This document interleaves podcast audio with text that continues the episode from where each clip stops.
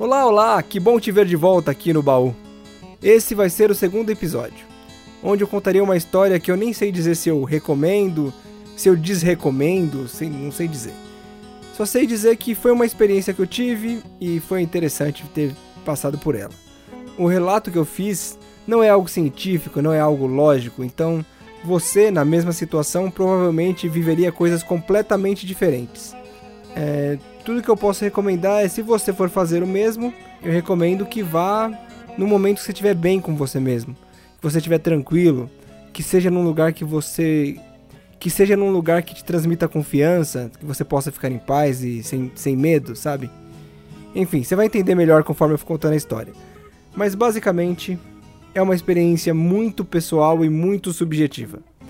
Bom, como eu já disse, é outro texto autoral meu, de uma vivência minha, e acho que a montagem sonora ficou muito interessante. Então acho que a melhor parte desse episódio é ouvir ele alto com fones de ouvido e se preparar para uma viagem louca. Agora vou abrir o baú para que vocês também possam me ver duvidando da dúvida.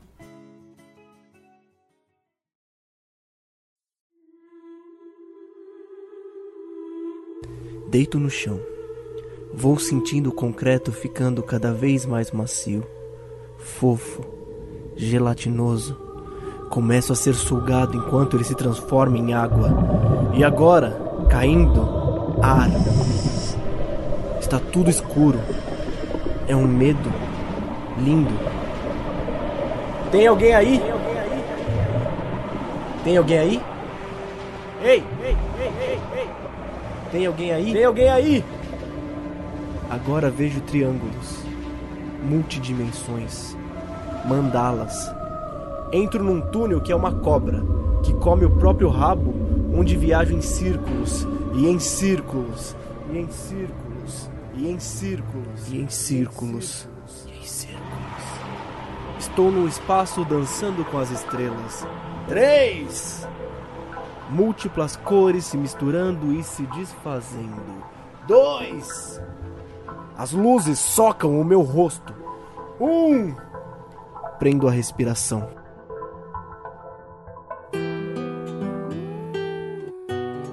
Tenho uma amiga que sempre foi muito curiosa e aberta para conhecer e vivenciar religiões. A vejo uma vez a cada um ou dois anos. E a cada vez ela está numa religião diferente, como se a cada crença que ela permitisse afetar a levasse para uma próxima religião, que contemplasse mais seus anseios pessoais. Pois bem, no início desse ano não foi tão diferente. Perguntei sobre essa religião, mas dessa vez ela não soube ou não quis dizer o que era. Simplesmente tentou dizer o que esses rituais a fazia sentir. E a cada palavra parecia cada vez mais difícil descrever a real sensação.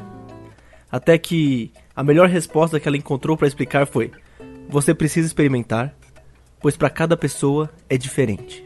E ela estava ciente de que convidava um cara totalmente cético de tudo. O experimentar era referente a ayahuasca.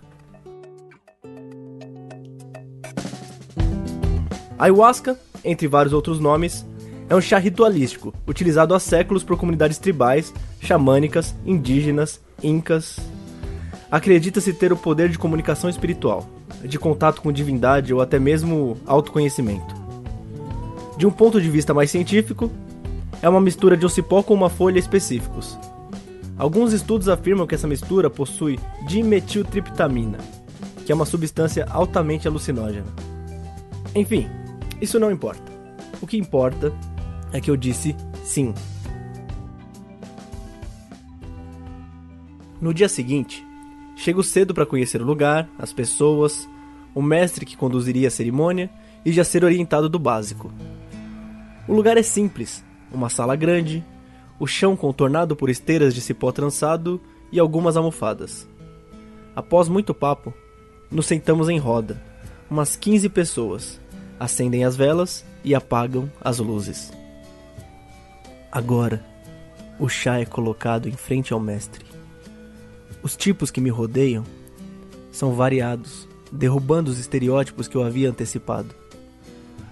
Apesar de não possuírem alguma característica física em comum, Todos transbordavam serenidade, falavam baixo, com calma e sorriam bastante.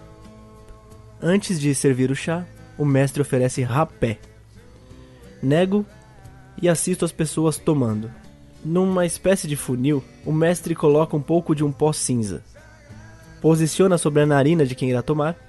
Ele assopra enquanto o outro inspira com força. A resposta física é imediata. Tosses fortes, alguns vomitam, sons de agonia. Eu ficaria horrorizado se a resposta de quem tomou não fosse obrigado. E depois fechar os olhos e entrar em estado meditativo. Nove horas da noite. O chá começa a ser servido. À minha frente, um copo de plástico com um líquido marrom estranho. O cheiro levemente ardido, mas o gosto beirava o intragável. Apelidei-o de churume. As tosses e vômitos e afins recomeçaram. Essa resposta física é tratado como limpeza. Por isso, não há uma preocupação ou medo em relação a isso. É parte do processo. Quase uma hora se passa entre meditação e músicas ritualísticas. Olhando ao redor, já vejo pessoas acariciando a si mesmas como se fossem seu maior amante. À frente, uma moça admira o próprio pé, aparentando ser a coisa mais incrível do mundo. Ao meu lado, alguém desata em prantos. As emoções e reações são diversas, mas eu ainda estava consciente, não sentindo efeito algum. A música para é servido mais um pouco de chá, enquanto o mestre explica um pouco sobre o que cantavam. A música falava sobre os animais e as proteções que eles traziam, a cobra com o elemento da terra, o peixe, a água.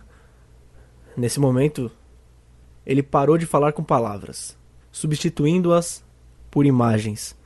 Saindo de sua boca via a águia voando, o vento, seu elemento, batendo em encontro às suas asas como se a ave pedisse ao invisível que a levasse para cima. Quando retoma a olhar para a sala onde nos encontramos, havia quilômetros entre eu e a pessoa mais próxima de mim. Os sons das palavras perdem o sentido e viram ondas. Isso é o que chamam de força. A força chega sem aviso e te leva a reexperimentar o universo. Agora pertenço a ela.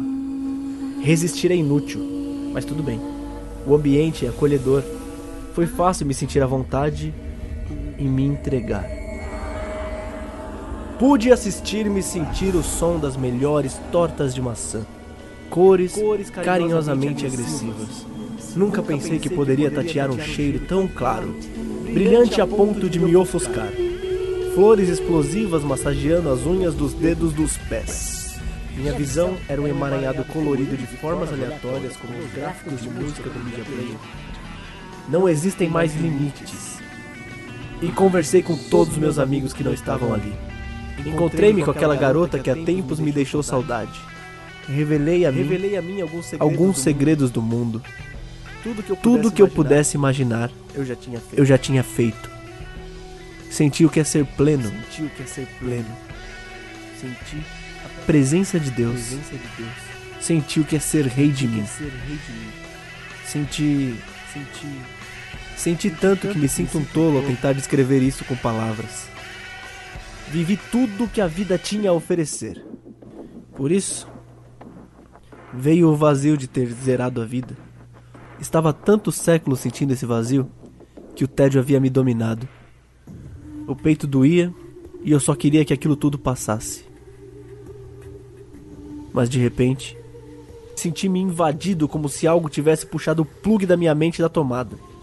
A sensação foi de ter sido arrancado à força daquele mundo. Tudo isso porque meu pé tocou muito levemente no pé de outra pessoa.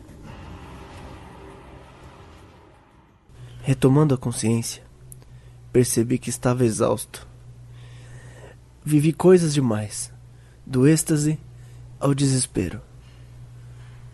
Nem percebi que o mestre estava falando. Aparentemente a conversa começara há um bom tempo.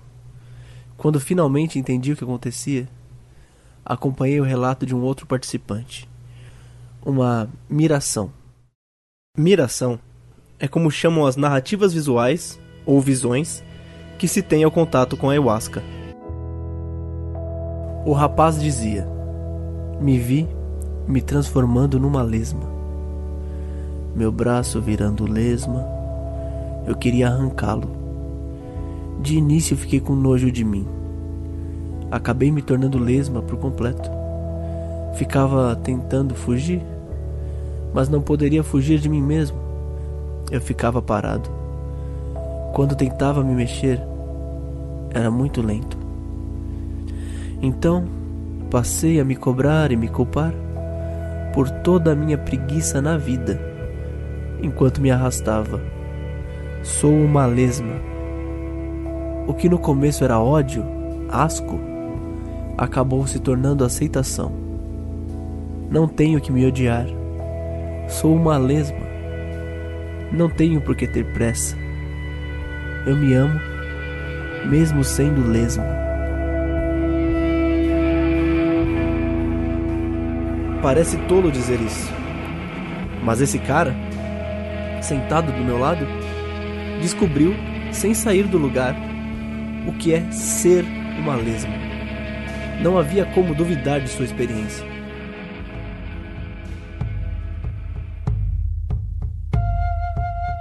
Conversa vai, conversa vem. Mais uma dose de chá. Começam a tocar e cantar outra canção. Agora eu estava fisicamente tocando percussão. Não só tocando, agora eu estava fazendo parte da música. Através da música, eu já estava em roda com xamãs numa aldeia distante. Após horas nessa aldeia, parei de tocar. Estava quieto em meio a uma multidão de centro urbano. Pessoas sem rosto indo e vindo, vozes indescritíveis. No meio dessa baderna, uma roda se forma em volta de um artista de rua. Venham, venham! Olhem! Este é um anel comum, de tamanho e material comum. Vou colocá-lo aqui, em cima desta mesa. Na minha próxima mágica, irei pular e passar por dentro deste anel. Duvidei imediatamente. O anel caberia, na melhor das hipóteses, em um dedo do homem. A multidão espera apreensiva, eu incluso. Então ele se prepara. Três, dois, um. A multidão prende a respiração. Ele corre em direção ao anel para, centímetros antes de pular. Ah! Algumas pessoas se decepcionam e saem, outros permanecem. E assim a cena se repete diversas vezes, até que só sobrasse eu na plateia. E ele tenta mais uma vez. Três, dois, um. Corre, prepara o pulo e não se move. É, cara, demorou para assumir que você não consegue. Não tem mais ninguém aqui. Consigo sim, rapaz. Então pula, porra. Algo me impede. O quê? Ele olha para baixo e diz, como se tivesse com medo de me magoar. Alguém na plateia não acredita que eu seja capaz. Só tem eu aqui. Exato. E enquanto você não acreditar, não vou conseguir. Pois enquanto você não conseguir, eu não vou acreditar. E nesse impasse, ficamos nos encarando por horas. A cidade se desfez, deixando só eu, ele e o anel, num branco infinito. E ele sumiu. Eu e o anel, no infinito. Aos poucos, as pessoas começam a se formar ao meu redor. Estou de volta à sala. Minha cabeça doía, como se eu tivesse feito muito esforço. Olho para o relógio. Meia-noite. O que para mim foram horas, dias, séculos, aconteceu em menos de três horas. E essa foi minha miração.